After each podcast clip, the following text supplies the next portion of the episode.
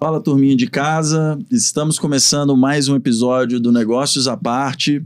É, mais uma vez aqui com o Hassan para me ajudar a conduzir aqui esse bate-papo com a Paula. A Paula ela é sócia do escritório Coimbra Chaves, né, um escritório de advocacia focado no direito empresarial e tributário, operações de fusões e aquisições, não é, Paula?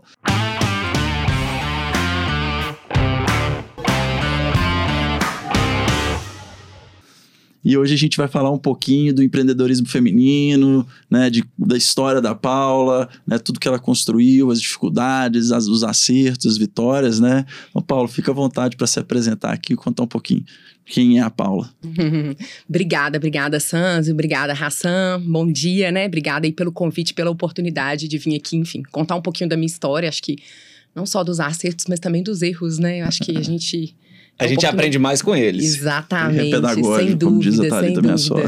Mas assim, Sanzio, né, como você já falou, eu sou eu sou advogada, né, é, de formação e de atuação, é, mas atuo, atuo na área de fusões e aquisições já aí há 20 anos e fundei, né, meu próprio escritório, no caso eu, eu comecei num escritório anterior, no qual eu me tornei sócia dele e, e aí depois em 31 de outubro de 2011, eu fundei o Coimbra Chaves Advogados junto com o Paulo, né? Paulo Coimbra, que é meu sócio.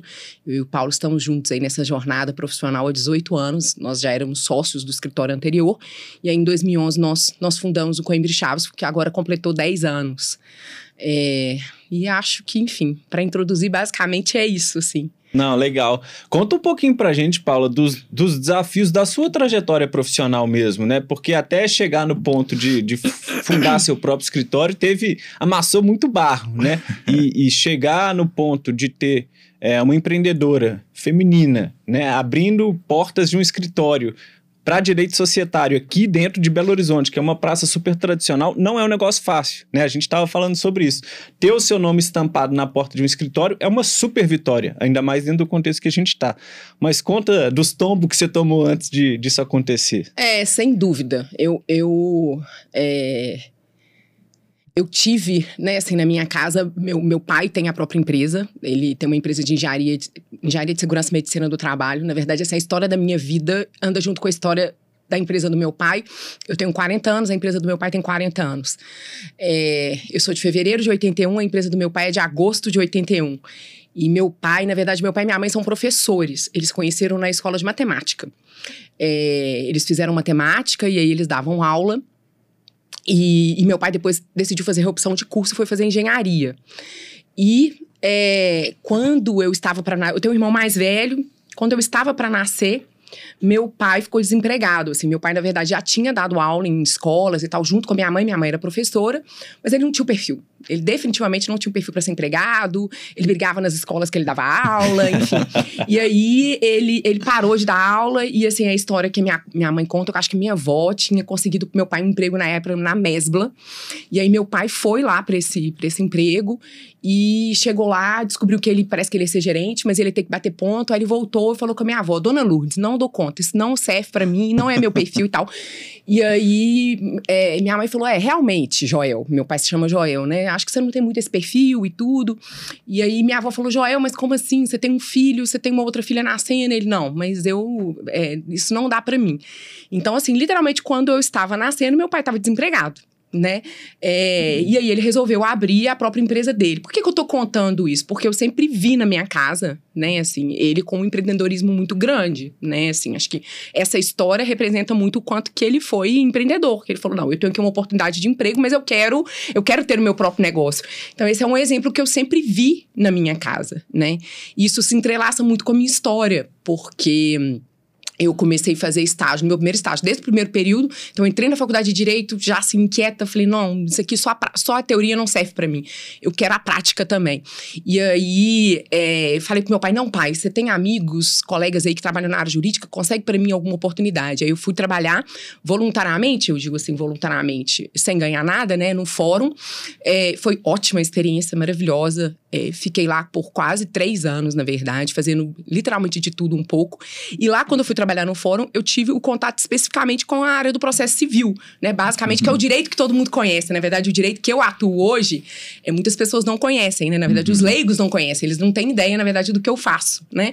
Eles, ah, o que, que você faz? Advogado. Ah, não, é justiça, é processo, enfim. É. e aí eu fui trabalhar com essa área, né, no fórum. E aí, depois de lá, eu fui fazer estágio no escritório de advocacia, é, e nessa área do contencioso, né? E aí, quando eu fui fazer estágio nessa área do contencioso, eu vi que não era o que eu queria. Gente do céu, é, assim, para mim, essa área do processo civil, do poder judiciário, era muito formal para mim. Era muito, assim, além de ser muito formal para mim, o fato de que, assim, o sucesso do meu trabalho dependia muito de um terceiro, assim, eu questionava muito a estrutura do poder judiciário brasileiro, é, né, assim, os juízes sobrecarregados, muitas vezes os juízes sem tempo, né, de poder avaliar a, a petição que você faz, né, então, assim, fazia um bom trabalho, e eu sabia que muitas vezes o juiz sobrecarregado não ia ter tempo de avaliar aquele meu trabalho, enfim. Aquilo ali foi me frustrando muito, né, e eu falei, gente, não, eu não quero isso pra minha vida, né, literalmente isso aqui não, não serve para mim. É, e aí, eu eu, descobri a área de M&A. Na verdade, nesse escritório que eu trabalhava, ele era um escritório, é um escritório muito forte na área de M&A. Eu descobri a área de M&A e falei, nossa, acho que isso faz mais sentido para mim, né? Assim, é, trabalhar com fusões e aquisições, porque mexe, na verdade, não é o direito puro, né? Diz respeito, na verdade, a viabilizar negócios, né? Porque, em última instância, é o que eu, é o que eu faço, né? O tempo inteiro, alguém tem algum negócio, precisa dar um formato jurídico para fazer aquele negócio acontecer, eu entro lá viabilizando. E aí isso fazia muito mais sentido para mim, né? E aí eu, eu, eu saí desse escritório, fui fazer estágio na CEMIG. Consegui, na época, um, uma oportunidade lá. Fui fazer estágio na CEMIG, já nessa área societária, né? É, mas ainda muito perdida, né? Assim, completamente perdida. O que, que eu ia fazer? Se eu iria é, advogar, né? Assim, se a mínima possibilidade de abrir um escritório logo quando você forma. E falei, ah, então quer saber? Eu vou fazer um concurso público né? Apesar de não ter meu perfil, eu falo, gente, como que eu pensei nisso, né?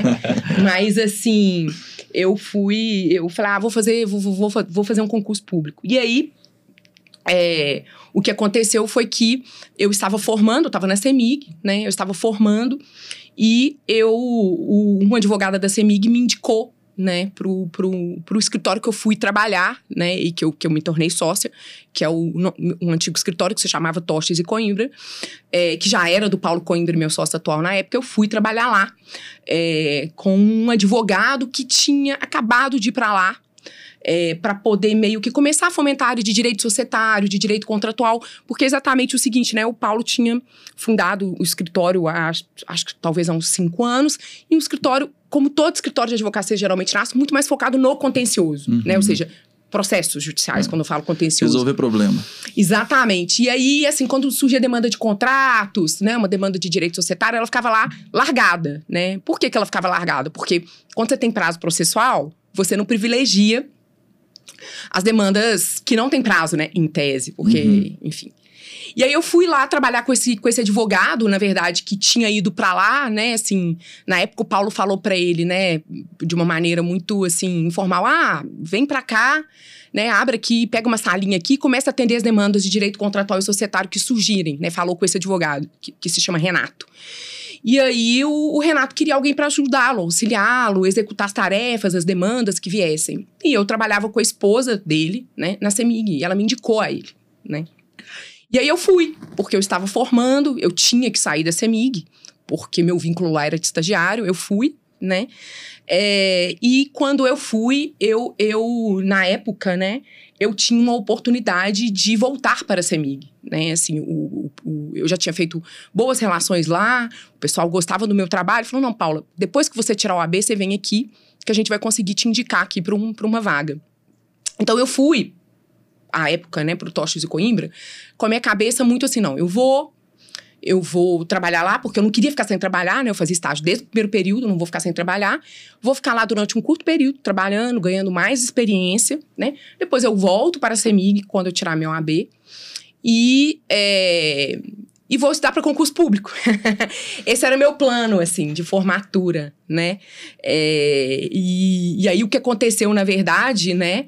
É que eu fui, eu me, assim, me apaixonei pelo que eu fazia, literalmente, assim, né? Pelo, pelo atendimento aos clientes, pela minha área de atuação. É, e, e aí, de fato, né? Eu passei na OAB, eu tive a proposta da CEMIG, como, como eles tinham me dito, que eu, que eu teria uma oportunidade de trabalhar lá. É, e, e aí, por que, que eu contei do meu pai no início da conversa, né? Porque eu acho que ele tem uma parte é, muito importante nisso tudo, assim, na minha, na, minha, na minha trajetória profissional, porque na época ele dizia, nossa, Paula, mas assim, você vai pra CEMIG, né, sem, né, gente, não existe melhor ou pior, existe o perfil, né, perfil né, sem é, qualquer, né, por favor. Não tem demérito nenhum. Exatamente, é. mas ele disse, você vai pra CEMIG, é, é isso mesmo que você quer, virar uma empregada, bater ponto, né, exatamente porque definitivamente não é o perfil do meu pai, por isso que eu contei a história dele, né, é, pensa bem, eu acho que você não deveria, e, e aí, então, apesar de eu ter tido uma proposta da CEMIG para ganhar muito mais na época, né? Eu ganhava enfim, início de carreira em escritório de advocacia, ganhando super pouco e tudo, eu decidi continuar na advocacia, né? É, e, e aí, bom, e aí isso já tem basicamente 18 anos, isso foi em 2003, né? Então tem, tem 18 anos que isso aconteceu. E aí, nesse tempo aí, aconteceu muita coisa. Uhum. Deixa eu te fazer uma, uma pergunta, Paulo. Acho que já no contexto dessa história que você acabou de contar, no final do dia você, você abdicou de uma segurança e falou: vou, vou para um, um caminho talvez um pouco mais árduo, mas que faz mais sentido para mim. É, nessa história, com certeza, tiveram vários grandes e pequenos desafios né, do cotidiano, dos negócios que você se envolveu. O que, que, o que você julga que foi o maior desafio dessa história inteira. É, e, e, assim, aquele desafio que você falou assim: não, eu não sei o que, que eu tô fazendo, acho que. É, eu não sei nem para onde eu vou, mas é, como que você lidou com isso? Eu acho que, sem dúvida, assim, é, é, a parte dos desafios de quando veio a maternidade, né, que eu tenho três filhos, que eu acho que são um capítulo à parte, mas exclusivamente dos desafios profissionais foi quando a gente criou o Coimbra Chaves, né, porque nós éramos sócios de um antigo escritório, nós criamos o Coimbra Chaves em 2011, e 2011, eu não sei se vocês se recordam, estava um boom imobiliário muito grande, e aí o que aconteceu, que nós sentamos com o nosso ex-sócio e a gente decidiu separar, é, ele ficou no nosso escritório e a gente saiu para olhar imóvel, tudo muito caro, é, ficou uma situação na época difícil da gente continuar no mesmo imóvel. E aí o que, aconteceu? Meu pai minha mãe estavam na Europa viajando, eu liguei pro meu pai e falei: pai, tem uma coisa para te pedir. Ele falou: o quê? Eu falei: eu não te pediria se eu não precisasse. O que, que foi? Falei: eu posso trazer o escritório pra garagem aqui de casa? Aí ele falou: uai, tá. Eu falei, como assim? Meu pai mora numa casa no Belvedere e no, é, tem três andares. No nível da garagem tem um. É, a gente chamava de salão de jogos. Na época tinha um sinucão e tal. Falei, sabe o sinucão? O sinucão ainda tava lá. Vou tirar esse sinucão, dei um jeito. Nem lembro se eu vendi, o que, que eu fiz com o sinucão. Era um sinucão oficial. Falei, trouxe, né? E aí, de fato, o que aconteceu foi isso, né? Trouxe um um eletricista, cabeamento de rede, não, aluguei mesa, aluguei cadeira e a gente começou com o Chaves na garagem da casa do meu pai. Ô, Paula, só fazer um parênteses é... aqui, porque é inevitável. É. A gente tem um tanto de empresa de tecnologia que Sai começou na garagem. É muito legal um é... escritório de advocacia que saiu de uma garagem. É bem. bem... E, e mesmo assim. Você tirou é, a foto que... do portão da garagem? Eu tenho, não, tem as fotos aqui, eu tem mostro pra vocês, se vocês quiserem. É, nós vamos fazer Apple, depois Microsoft, HP e Coimbra Chaves. Chaves. Exatamente. E aí, assim, e aí na época nós éramos em torno de 25, 30 pessoas né, com e cadeiras alugadas. E, e, eu falo assim, sempre disse, né, essa analogia que eu uso foi assim, como que trocar as asas de um avião voando. Por que isso? Porque não foi abrir um novo escritório. Eu já tinha clientes, eu já tinha demanda, eu já tinha um time. Então, assim, eu tinha que passar confiança pro meu time que ia tudo dar certo, eu tinha que engajar meu time, motivar meu time, porque a líder os líderes éramos eu e o Paulo, né? É, e meus clientes também, porque na época, claro, assim, puxa, eu não sou eu que escolho com quem meu cliente vai ficar, o meu cliente que escolhe com quem ele quer ficar. Então, olha, o escritório está separando, né? É, com quem que você quer ficar? E aí vieram alguns clientes com a gente, muitos que estão com a gente até hoje. É, e aí, e aí foi, foi de, efetivamente muito desafiador. Eu te digo que eu fiquei durante um longo período trabalhando todo dia até uma, duas horas da manhã. É, e literalmente o que eu fiz na época, nesse antigo escritório, né? Eu era. Bom, eu me tornei sócia dele, mas eu tinha 10% de participação. Quando a gente saiu, eu saí com uma continha em dinheiro, que era o que eu tinha. Então, literalmente, eu peguei esse dinheiro e reinvesti 100% para poder abrir o meu escritório, digo, montar a infraestrutura do meu escritório à época. É, e, e assim, e eu e o Paulo abrimos o Coimbra Chaves assim, beleza, a gente vai abrir o escritório e a gente não vai tirar um real dele. Então eu fiquei, assim, novamente nessa época eu tinha 30 anos de idade e, e, e assim, claro, né, pude, pude contar com o apoio financeiro do meu pai durante um período. Ele me dava lá na época 5 mil reais para eu poder literalmente fazer as minhas coisas, sabe? Assim, é. Assim, fazer uma unha, porque é, foi um recomeço efetivamente. Então, assim, a gente tinha clientes, a gente tinha faturamento, a gente tinha equipe, mas era um momento que a gente tinha ciência e consciência de que a gente não podia tirar dinheiro do escritório, seja uhum. qual ele fosse. Então, nós ficamos aí é, durante um longo período sem tirar dinheiro do escritório. E, e, basicamente foi isso. A gente ficou na casa dos meus pais quatro meses. A gente foi para lá dia 31 de outubro de 2011 e a gente saiu de lá em março de 2012. A gente ficou lá quatro meses. É, tinham. Minha mãe, né, tem um cachorrinho que tá vivo até hoje, o Chiquinho. Eu tinha um outro cachorrinho que era o Jorginho. Dois cheetos latiam pra caramba. Aí tinha vezes que a gente começava a fazer call, aquela latição de cachorro, e o cliente, o que, que é isso? Esses cachorros latindo? Ah, acho que é o vizinho. Mas aí no final, assim, os clientes que a gente já tinha liberdade, confiança, sabiam já, né, que a gente estava uhum. na garagem da casa dos meus pais, enfim. E, e aí. É, nessa migração, né, o, o Atier Cruz, que foi nosso sócio né, um consultor de escritório aí junto com a gente por 10 anos, foi também, aí no final ele já até brincava, né? Vou fazer reunião aqui na ala A, na ala B, porque é, no final, assim, na casa dos meus pais tem uma área de piscina, aquelas casas mais antigas do Belvedere, a gente subia com o cliente, sentava na mesa da piscina. é, e, e, literalmente assim, o, o, lembro que quando veio o calor, né? A gente poxa, bate aquele solão, a gente pegou, comprou uns pedaços de pano. Tem a foto que eu te mostro, mostro para vocês depois.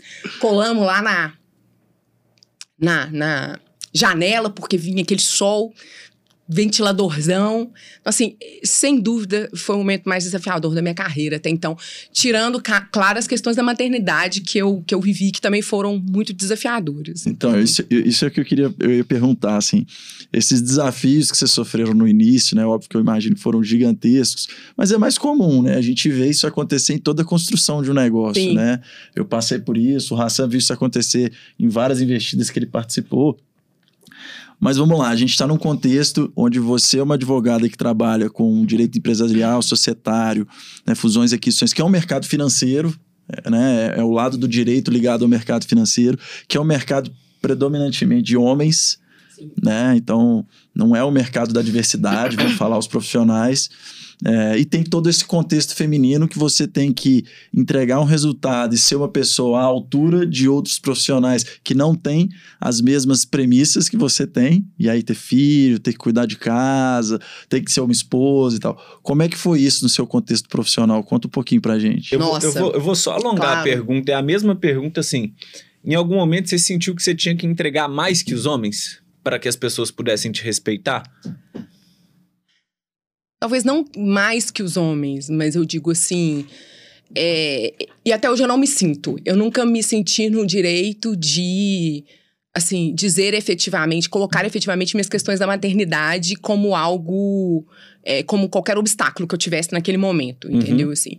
E nos poucos momentos que é, eu coloquei, vamos falar, de fato eu fui prejudicada, eu digo, a minha profissão, mas sem qualquer arrependimento. Uhum, eu digo, uhum. né, você acha que não tem, não tem dúvida. É, então, em que sentido, assim?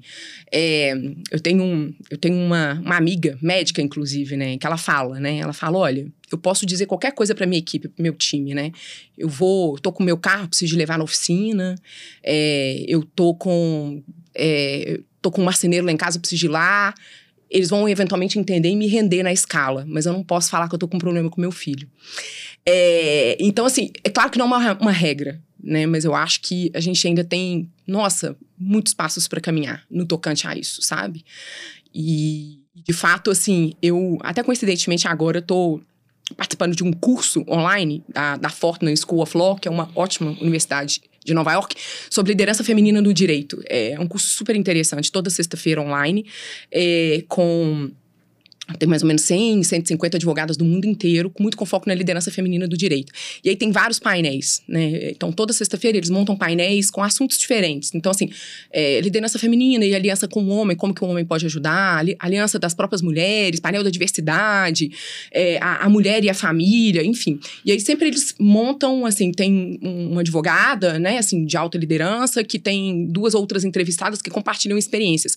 Por que que eu tô trazendo isso? Porque elas sempre trazem números, né, assim, números da liderança feminina uhum. no direito, e quer sejam números dos Estados Unidos, quer sejam números globais, né, porque é um evento é, é de lá, mas é, assim, a realidade do Brasil ela é ainda mais severa, né? Então, é, é, hoje você tem, eu não vou saber reproduzir esses números aqui, mas com absoluta certeza, né?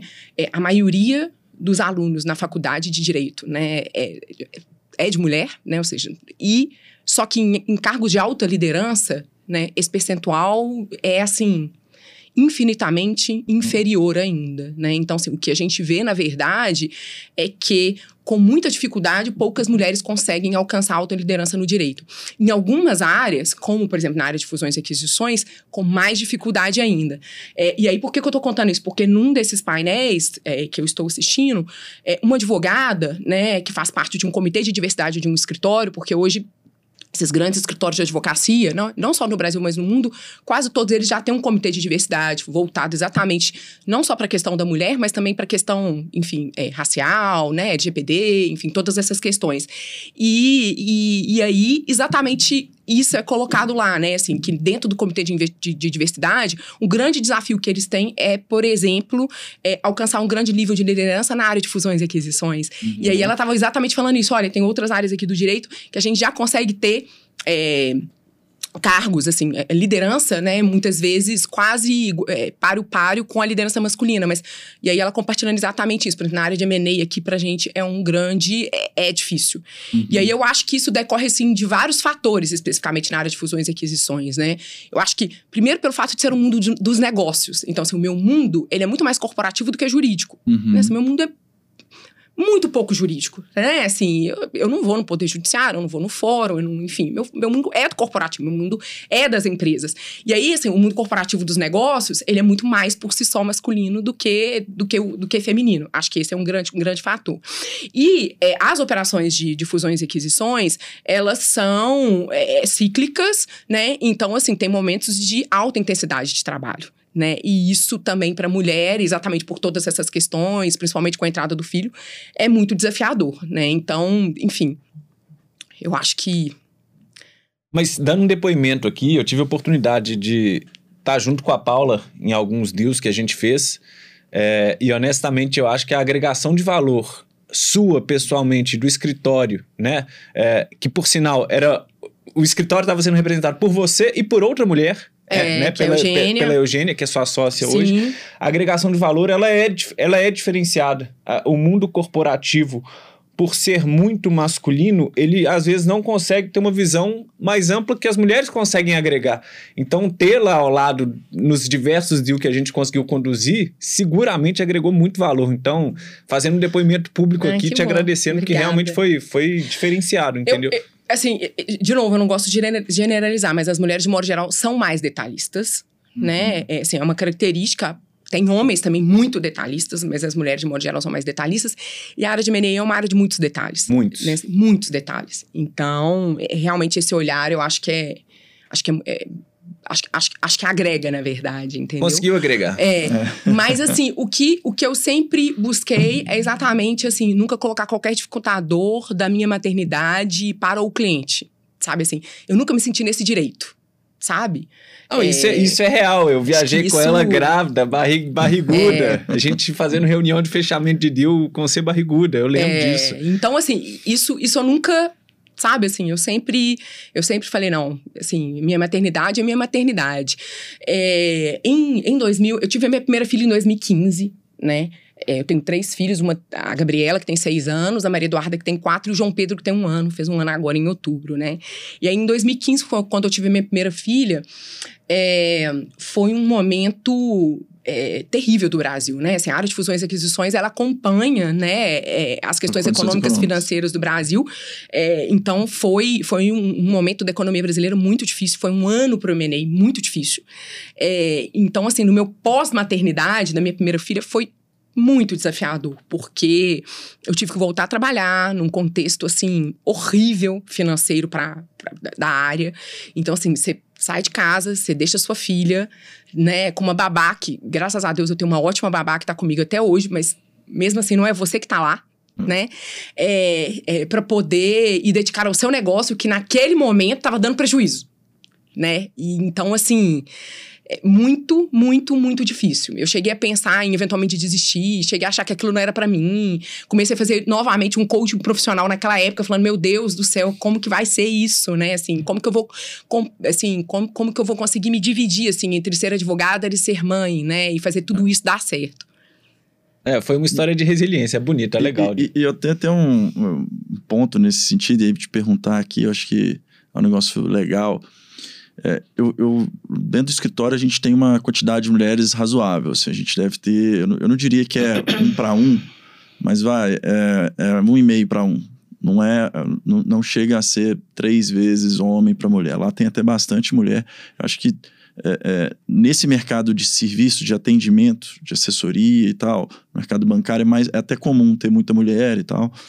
É, e a gente vê ali vários casos de, de né, assessoras que têm família, filhos e tal, precisam conciliar. A gente tem alguns casos de assessores que fizeram. Uma, no, o período de transição foi também junto com o período de gravidez e tal.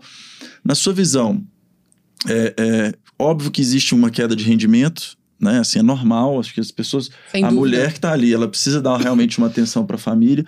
E eu acho que o homem também deveria, eu acho que é uma questão muito mais de cultural, que a gente precisa mudar com o tempo para valorizar esse momento da vida pessoal que que ela, ele não dura ele não dura 20 anos, ele dura alguns meses, talvez anos, talvez um ano, dois anos, um ano e meio, que é um período que para um negócio pode ser realmente vital, igual você falou, em situações de crise, momentos que você precisa, às vezes, dedicar um pouco mais, mas ainda assim é preciso você, você compreender, porque o trabalho ele é o, ele é o meio, ele não, ele não é o fim, né? Talvez a família é o fim, né? A nossa vida pessoal é que é o fim. Sem dúvida. É, o que, que você acha que falta hoje, não só no Brasil, mas é, vamos, vamos colocar na cultura dos negócios, o que, que você acha que precisa mudar na visão das pessoas, né?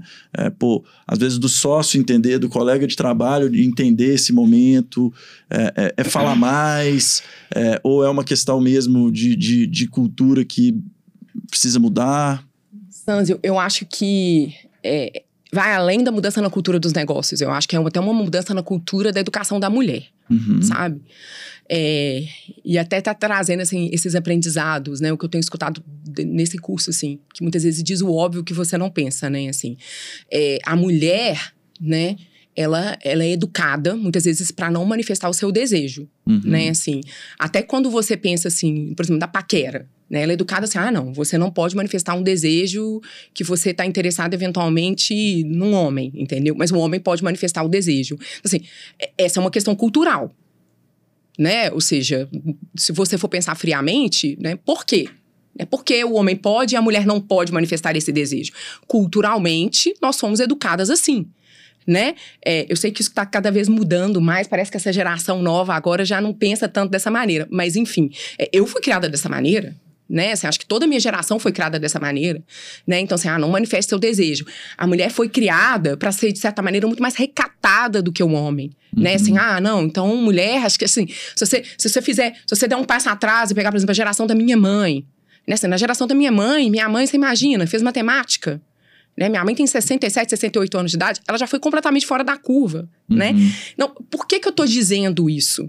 Porque toda essa questão cultural e da forma que você educa a mulher reflete também na profissão dela. Uhum. Por quê? Porque na medida em que ela chega ali no escritório ou numa empresa e ela começa a trabalhar, é, ela muito provavelmente vai ter muito mais dificuldade de manifestar seus desejos e pretensões do que um homem. Né? Assim, uhum. Por quê? Porque ela foi educada né, assim, para culturalmente ela ser muito mais recatada, para culturalmente ela não manifestar o desejo dela, entendeu? Então assim, é, o homem não, o homem foi educado para quê? Para prover, para crescer, para evoluir. A mulher foi educada. Então assim, eu acho que a questão não é só da empresa. Eu uhum. acho que é uma questão assim dando um passo atrás, é uma questão cultural mesmo. De e, e, e aí de novo assim trazendo até muito meu pai, né? Ele sempre falava para mim, falava, Paula, eu não quero que você dependa de nenhum homem na sua vida, sabe? Ele sempre disse isso para mim sabe? Eu quero que você tenha sua independência, eu não quero que você dependa de nenhum homem. A pior coisa da vida é você depender de alguém.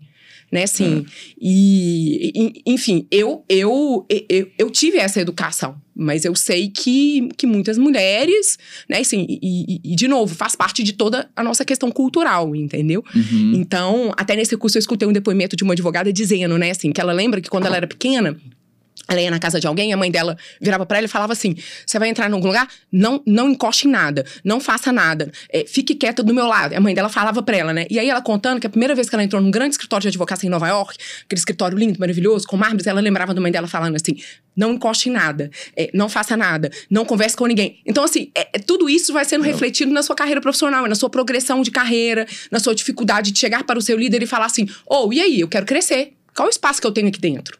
Legal. Porque, assim, porque culturalmente você, você não foi ensinado a manifestar seu desejo tão forte como, por exemplo, um homem que pode chegar pro, pro líder dele e falar assim: aí, eu quero progredir, eu quero crescer, eu quero alcançar aqui um cargo de gestão, qual, qual é a oportunidade que eu vou ter aqui? Então, eu acho que, enfim, eu acho que para mudar, é, acho que o primeiro passo é uma mudança na própria cultura de criação da mulher, uhum. sabe? E dentro da empresa, respondendo a sua pergunta, eu acho que são muitas questões óbvias, assim, sabe? Assim, flexibilidade de horário, eu acho que isso ajuda muito a mulher, entendeu? Uhum. É, eu acho que talvez a flexibilidade, porque assim, no final do dia você tem um trabalho a ser entregue. Então, uhum. Então, assim, também vão falar assim, você falar assim, é, você gerir aquilo ali, né? Falando, ah, eu tenho um trabalho a ser entregue, eventualmente aquela pessoa não te entregar um trabalho, você vai começar a ter um problema. Uhum. Então, acho que talvez você dar àquela pessoa mais flexibilidade para ela executar o trabalho, ela vai te entregar, mas nas horas que melhor convier a ela, Uhum. Eu acho que talvez este seja um, um grande tem, ponto, tem, sabe? que ser uma moeda de troca, né? Tem que ter uma autorresponsabilidade da pessoa. Exatamente. Essas, essas flexibilidades, nesses ajustes que precisam ser feitos, eles sejam feitos. Eles sejam feitos, exatamente. Legal. É. Ô Paulo, um ponto legal aqui é que é o seguinte, na sua história empreendedora, o empreendedor acaba que ele é muito mais do que simplesmente um empresário, né? Ele tem que, em algum momento, ser um líder ali dentro também né? E você viveu um momento em que você estava lá na, na garagem do seu pai, com 30 pessoas, liderando essas 30 pessoas, e elas olhavam para você e era, acreditavam na sua palavra, né? Sim. Como é que como é que você enxerga esse contexto da sua liderança para que o escritório pudesse chegar onde ele está hoje, né? Porque acho que definitivamente sem liderança, e uma liderança que eu imagino que é até aspiracional, as pessoas lá dentro olham para você e, e tem um nível de admiração e falam, putz, algum dia eu quero ser que nem ela. É, como é que você faz essa construção e quais foram os desafios de liderança que você enfrentou para chegar? Lembrando que ela era nova na época, né? 30 anos, é, mais que isso, é... era 30 anos, é muito nova. Eu, eu acho que o principal desafio, assim, eu acho que o líder ele sempre tem que mostrar a visão né? Ele tem que sempre, enfim, tá ali engajando e mostrando a visão. Eu acho que o maior desafio é você mostrar essa visão mesmo num cenário pessimista. Esse é o principal desafio. Porque, vamos falar assim, nesses 10 anos tiveram cenários muito difíceis, como, por exemplo, em 2015. É, e, e, em outros anos, por exemplo, ano passado né? Assim, ano passado, quando veio a pandemia, em, em abril, assim, grande parte das operações de MNI que a gente estava fazendo foram suspensas.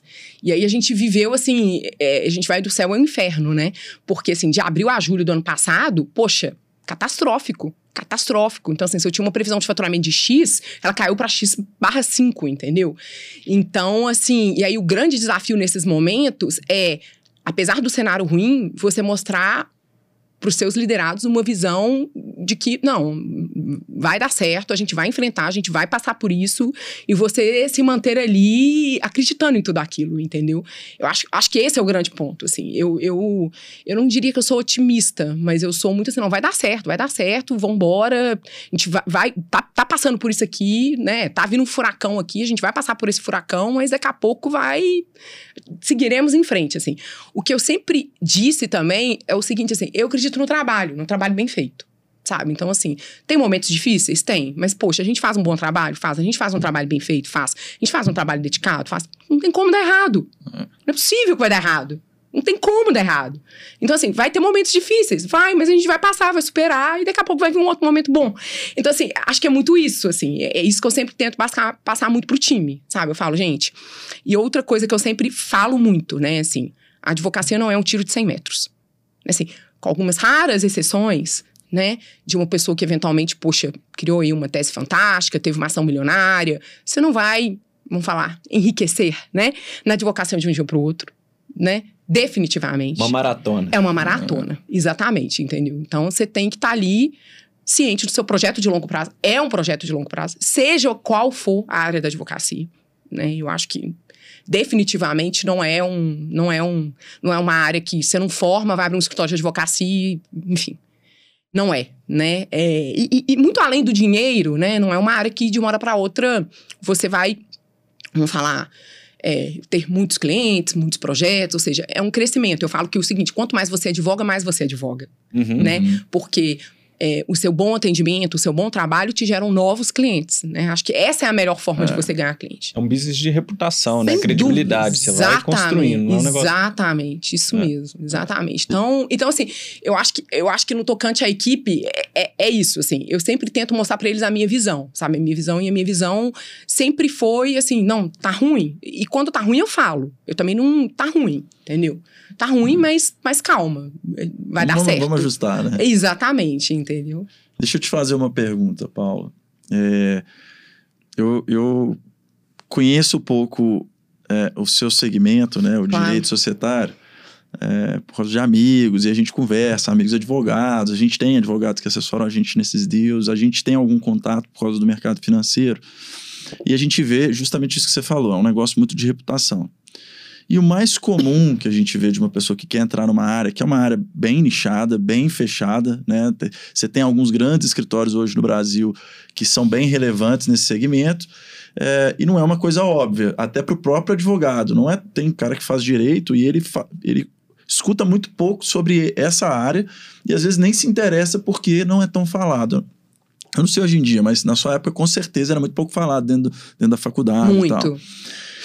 É, vocês começaram é, é, esse, o escritório assim é, lá atrás e sem um histórico grande, né? Vocês construíram essa reputação suas ao longo sim. dos 18 anos, sim. né? Que não é o óbvio. Sim, né? Sem ter sim. aquela chancela de um grande advogado é, e tal. Eu não fui para um grande escritório, é. fiz a carreira dele lá, tive a oportunidade de fazer várias operações, fusões e aquisições, e aí, no determinado momento, saí, abri meu Isso. escritório, falando aqui, ó, tá aqui, tô abrindo meu escritório e trago comigo todo um portfólio do que eu fiz lá no grande escritório, né? É, exatamente. E, e a maioria dos advogados, escritórios, eu vejo que eles não têm uma estrutura comercial clara, assim, dos menores, tá? Uhum. Assim, os grandes, com certeza, isso é bem mais, mais estruturado. Mas porque o advogado, no final do dia, muitos acabam saindo da faculdade com aquela visão assim, não, eu entendo de, do direito, da lei, disso, daquilo outro, de contrato, e agora eu vou advogar. E ele esquece que no final do dia ele tem que vender o serviço dele. Exatamente. Né? E, e, essa construção de portfólio, ela passa por, olha, eu tenho que gastar um pouco de sola de sapato, vender meu serviço, convencer ele de que eu sei fazer o que eu estou me propondo a fazer e tal. Como é que foi isso na sua construção e como é que você enxerga isso hoje dentro do seu escritório, essa parte mais comercial, é, e como você enxerga isso no mercado de escritórios em geral? Isso é uma coisa clara e bem estruturada? Isso é mais curiosidade, que eu, eu sempre quis perguntar para alguém. Então, assim, como, como que foi para mim? Para mim foi um processo difícil, assim. Eu nunca me vi como uma pessoa comercial. Hum. Sabe, assim, de. Eu nunca me vi dessa maneira. É, e, e para mim foi um processo difícil. O que. Se você me perguntar, Paulo, como é que você conseguiu seus clientes? né? Assim, é, é, porque lá atrás, quando eu comecei a trabalhar nesse escritório, eles tinham alguns clientes, né, que que eu comecei a atender e, e aquela questão que eu falei, assim, eu acho que a advocacia, assim, advogar te gera novos clientes. Então, assim, eu acho que muito em decorrência do atendimento. Eu sempre fui é, muito, muito assim, tarefa dada é tarefa cumprida, né? Por que, que eu tô falando isso, assim, né? Acontece muitas vezes você passar uma tarefa é, para um advogado e, eventualmente, você tem que ficar ligando, cobrando e, e, e enfim. E eu, eu, não é o meu perfil, não é o meu perfil de vida, né? Assim, eu sou eu sou uma executora nata, né? Assim, até lá no escritório tem um disque, que é um negócio que a gente faz de perfil. Aí outro dia o nosso RH falou: Paula, eu nunca vi ninguém com perfil de executora tão forte como o seu. Então, assim, eu sou muito executora. Então, assim, se você me der uma coisa, eu vou fazer imediatamente sabe? E aí eu acho que isso foi muito determinante na minha carreira. Eu digo para poder agregar novos clientes, porque o cliente me passava uma demanda, eu devolvia para ele muitas vezes antes do prazo, retornava para ele. E isso fez com que novos clientes fossem me fossem sendo indicados ao longo do tempo. Eu acho que isso assim, sem dúvida, sabe? Uhum. Foi, foi a grande assim, é, eu, eu, eu, foi a grande maneira que eu consegui agregar, agregar clientes, entendeu? Então assim, durante muito tempo, eu, meus clientes me viam de uma maneira passiva que, que eu quero dizer de uma maneira passiva? É, eu, eu, eu era indicada, entendeu? Entendi. E aí, com a maturidade, ao longo do tempo, eu comecei a ter, em alguns momentos, uma prospecção mais ativa, né? O que, que é uma prospecção mais ativa? Por exemplo, é, o tributário atende um cliente X, né? E esse cliente X eu sei que é um potencial cliente para mim. E aí, por exemplo, esse cliente X teve um dia que eu encontrei com o diretor dele no avião. E aí eu virei para ele e falei de uma maneira muito natural é, eu falei, ah, que, a gente encontrou em São Paulo, o que, que você tá fazendo aqui? Ah, não, vim fechar mais um deal de M&A. Virei para ele e falei, olha, eu queria muito uma oportunidade de te atender. Queria muito que você me desse uma oportunidade para ir lá e apresentar para você o meu trabalho. Assim, de uma maneira muito natural, eu falei isso para ele, entendeu? E aí, é, por que, que eu tô contando isso? Para mim, isso é uma prospecção ativa. É. E que é algo que, durante muito tempo, eu tive dificuldade de fazer. Assim, eu não teria, eu não falaria isso. Vamos falar assim, a Paula de 30 anos, entendeu? Mas a Paula hoje de 40 fala isso com mu- muita tranquilidade, entendeu? Uhum. E aí ele, ah, não, claro e tal. E aí depois eu mandei um e-mail para ele. Falei, olha, queria uma oportunidade. Ah, não. E aí foi, foi, foi. Bom, enfim, hoje esse cliente tá comigo né? Eu tô tendo trabalhado para ele, feito várias transações e tudo. Então foi efetivamente uma prospecção ativa, entendeu? Uhum. Então, assim, é, é, foi algo que eu fui amadurecendo ao longo do tempo, entendeu? Porque antes eu falava, ai meu Deus, assim, lá vai eu pedir. Sabe assim, eu, eu achava que não era certo Aham. ficar assim. É, sei, não, me soava bem, entendeu? Eu, eu não conseguia fazer isso com a naturalidade que hoje eu consigo fazer. Que eu falar, o máximo que pode acontecer é ele falar assim pra mim: Ô, Paula, eu tô tão bem com esse escritório, então assim, a gente não tá pensando em trocar. Eu, não, tá bom. Assim, Ou não você já tem. Não, já tem, É. né? Assim, ele poderia falar isso pra mim, e pra mim tudo bem, entendeu? Mas o É. que aconteceu foi que, de fato, ele já estava avaliando trocar esse escritório por, por- pelos motivos dele e eu tive uma oportunidade, eu entrei, entendeu? Então, assim.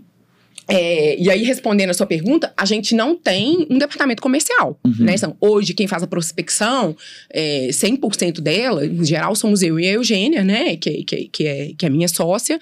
É, e, e essas prospecções vêm né, de muitas indicações, né? Acaba que nós hoje somos né, muitas vezes indicadas, recomendadas, e tem também essas prospecções ativas. E é sempre assim. Então, por exemplo, sei lá, dá um exemplo. Suponhamos que, né, poxa, o Hassan me conhece, pode me recomendar, e eu sei que ele é amigo de alguém que. Sabe, que é um, um comprador aí contumaz no mercado. Falou, Uhum. ô Hassan, você pode me apresentar tal pessoa? É, é algo que eu faço muito, entendeu? Aham. Aí ele, poxa, Paulo, claro, ele vai e me apresenta. Eu vou chegar pra pessoa e falar, olha. E eu sempre tento, assim, ser o mais breve possível, sabe? Eu acho que esse papo de ficar se vendendo é muito chato. É, E aí eu falo com a pessoa, eu falo, olha, eu vou, vou ser o mais breve possível aqui, enfim, e é isso. legal. Ô, Paula, é, me conta. Você tava falando aí e me veio na cabeça, você falou sobre amadurecimento, né? E a Paula, com 30 anos, fundando um escritório, ainda não era mãe, tava, tava, Não. grá- tava grávida. Né? Nem, Não, não nem tava tava, grávida. grávida ainda. Não, então, é. assim, você tem uma Paula de 30 anos, início lá da jornada empreendedora, e você tem a Paula hoje de 40 anos, mãe de três filhos. O que, que são os amadurecimentos Nossa, dessa. nu! São muitos, assim, sem dúvida, muitos, assim. Em termos de trabalho, hoje eu consigo ser muito mais eficiente. Né? Então, assim, acho que é, a maternidade me trouxe isso, né? Eu tenho muito menos tempo, efetivamente. Então, de certa maneira, eu tenho que fazer as mesmas coisas que eu fazia antes, mas de uma maneira muito mais eficiente, né? É, a- algo assim, né, gente? Eu que, que acho que acho que é importante frisar isso assim. Uma premissa do nosso escritório sempre foi assim, quando a gente sentou para poder abrir o escritório, eu e o Paulo, a gente sentou aqui na, na Pizza Sura, aqui na Savassi, pegamos um guardanapo, começamos a rabiscar o escritório. E aí a gente falou, não, a gente quer um escritório, assim, efetivamente muito mais plural. Eu digo que seja muito mais de todos, né? Então, assim, a gente, a gente já nasceu, assim, com uma política de distribuição de resultado com o time, a gente apresenta o resultado para o time de uma maneira muito transparente e tudo. Então, assim, eu acho que um, um grande fator que sempre me possibilitou tudo isso, eu digo, é, o crescimento, né, os desafios, é que é, a gente tem muita gente boa com a gente. sabe? Então, assim, a Eugênia, que veio com a gente na época, que era uma estagiária na época, né? Hoje é minha sócia, né? Outros advogados, né? Vieram muito bons e apostaram no projeto. Então, eu acho que isso, isso também sempre possibilitou é, a gente, vamos falar, a gente crescer e crescer com, com vamos falar assim, substância, crescer com consistência, enfim, consistência com qualidade, exatamente, essa era a palavra. É, e, e eu acho que, enfim, assim, linkando, né, a sua pergunta, eu acho que ao longo desses 10 anos eu amadureci cada vez mais isso. Ou seja, cada vez mais a consciência de que eu, eu preciso ter pessoas boas comigo, eu preciso ter gente boa comigo, gente feliz, gente engajada. Para isso, né? Eu não posso ganhar dinheiro sozinha, eu não quero ganhar dinheiro sozinha.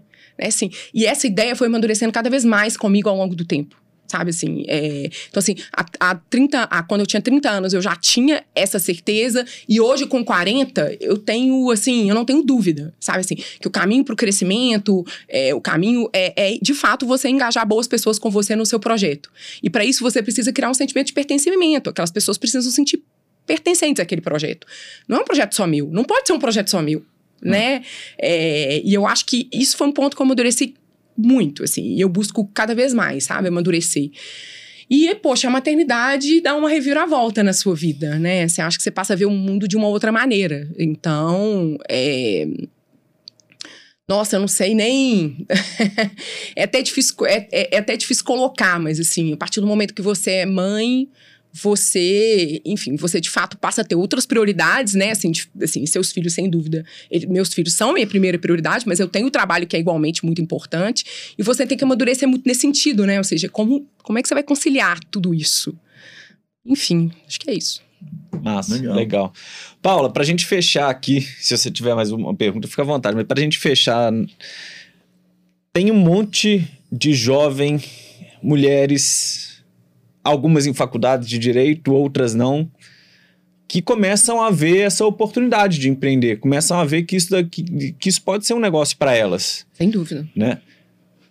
Você viveu essa experiência, você está entregando um trabalho lindo, um projeto bacana que está crescendo, está funcionando e está tá tendo sucesso.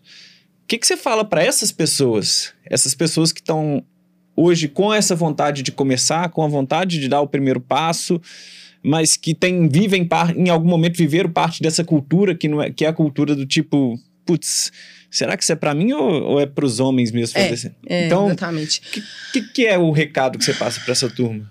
Eu acho que sejam confiantes. Acho que assim, autoconfiança é, é muito importante. Assim, eu, eu sempre fui muito, muito autoconfiante, acho que isso sempre me ajudou muito. Sabe assim, isso aqui eu sei e beleza, eu sei. Então tá bom, então não vai ter problema. Isso aqui eu não sei. Então tem que falar pra pessoa que eu não sei sabe? É, então, assim, acho, que, acho, que a autoconfiança sempre me ajudou muito. É, eu, eu, se você me perguntar assim, você já sofreu preconceito ao longo da sua carreira profissional? Claro, né? Acho que, acho que talvez para nenhuma mulher que você perguntar, ela vai te dizer que não. Claro que eu já sofri. Eu teria alguns casos para contar. Mas eu acho que eu sempre fui muito autoconfiante. Então, apesar disso, isso nunca foi um problema para mim sabe assim? É, eu me recordo de uma reunião que eu fui, eu era nova, nova. E numa grande empresa, e aí era um cliente que não era atendido por mim, me mandaram ir, eu cheguei lá, ele ficou me olhando, e aí ele virou para mim e falou assim para mim: é, Eu acho melhor você sentar aqui é, para os leões não te engolirem. Falou, é, deixa para os leões não te engolirem. Aí eu sentei lá do lado dele. E aí a gente começou a reunião, tá, tá, tá, tá, tá, tá e enfim, conduzi. E aí no final ele virou para mim e falou assim: Nossa, me desculpa, eu fui. É, fui grosseiro com você Delicado. e tal, te vi menininha e tal. Acaba que meu biotipo também não contribui, né? Assim, assim aquele biotipo meio, né? Assim, e aí... E, mas eu sempre fui muito autoconfiante. Então, assim, ele falou aquilo ali para mim e eu acho... Que, que, sabe assim? Então, assim, no que eu sei, claro, eu não sei tudo né? Mas é aquilo ali que eu tava ali, eu tinha certeza que eu sabia, enfim. Então, assim, é, no que eu sei, eu sempre fui muito autoconfiante, sempre me ajudou muito. Então, o que eu tenho para dizer antes de tudo, assim, é confie em você, no que você sabe, no que você é boa, no que você é capaz, né? Não importa o que as outras pessoas vão dizer. Acho que o que importa é o, o quanto você sabe que você pode contribuir e agregar. Acho que esse é um grande ponto, né? Assim, é, e, e junto disso, é seja humilde também, né? Eu acho que essa é uma reflexão que eu sempre faço sempre faço. Mas, gente, eu tô sendo humilde, sabe? Porque é, eu acho que a humildade também ajuda muito. Então, no, nos momentos que você precisa reconhecer que você não sabe, que você não é boa ou que você errou, você tem que fazer isso também. Então, eu, eu acho que acho que uma grande parte do sucesso envolve a humildade também. É, seja resiliente, né? Assim, porque para empreender não tem como você não ser resiliente, né? Assim, acho que empreendedorismo e resiliência andam juntos, na verdade.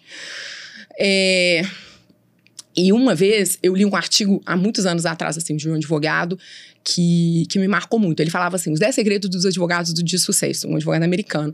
E tiveram alguns pontos, assim, que. É, uns que ele, que ele falou lá que eu não sei se são tão importantes, enfim, mas um, um me marcou muito, que ele disse o seguinte: não se abata com um não. Ele falava assim: ao longo de sua carreira você vai escutar vários nãos. Né, assim, não se abata com um não. E realmente, ao longo da minha carreira, eu já escutei vários nãos né? Assim, então, assim, quando eu estava na faculdade, é, na época eu tentei, como eu atuava com processo civil, tentei monitoria em processo civil, não consegui entrar, né? Assim, é, eu formei na Milton Campos, então eu tentei entrar na UFMG, na UFMG, não consegui entrar. Não sei, eu tive vários nãos também na minha carreira, né? Clientes que eventualmente eu tentei entrar e não consegui entrar.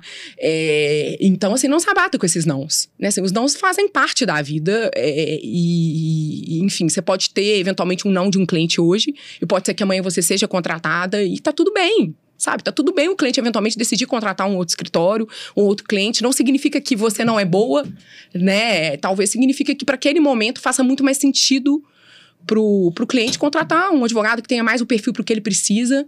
Então, eu acho que esse seria um, uma, outra, uma outra dica também, assim. Não se abater com os nãos que você vai ter na vida. Que faz parte, realmente. Eu acho que é isso. Essa questão do não, eu, vi, eu não lembro quem que foi que falou, mas era mais no contexto do comercial. Gente, isso me marcou muito. Ah, o pode comercial falar, é uma pessoa que ele recebe muito não, né? Porque muito. ele tem que bater na Mais porta. não do que sim. Mas, e ele fala justamente, ele falou o seguinte, olha, o sucesso de uma pessoa é medida pela quantidade de nãos que ele recebeu. Porque é o seguinte, no final do dia, é, se eu recebi 100 nãos, eu vou ter convertido ali mais uns, uns 10%, É então eu recebi 10 sim. Exatamente. Se eu receber mil, eu, eu ganhei uns 100. É.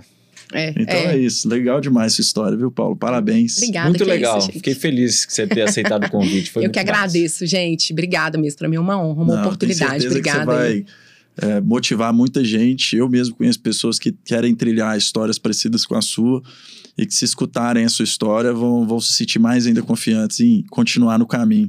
E parabéns pela, pela construção não só de um negócio e de uma família ao mesmo tempo, com uma história de garagem. É, É. é. Não, essa nós vamos ter que colocar no vídeo do YouTube, tem que aparecer lá A a, garagem. fotinha da garagem. Ai, Fazer tem- edição. É, é. Obrigada, gente. Obrigado, Obrigada, Paulo. tá? Valeu. Obrigado, viu, Obrigada. Paulo? Até a próxima. Obrigado, Até. Hassan. Valeu, Valeu turma. Valeu.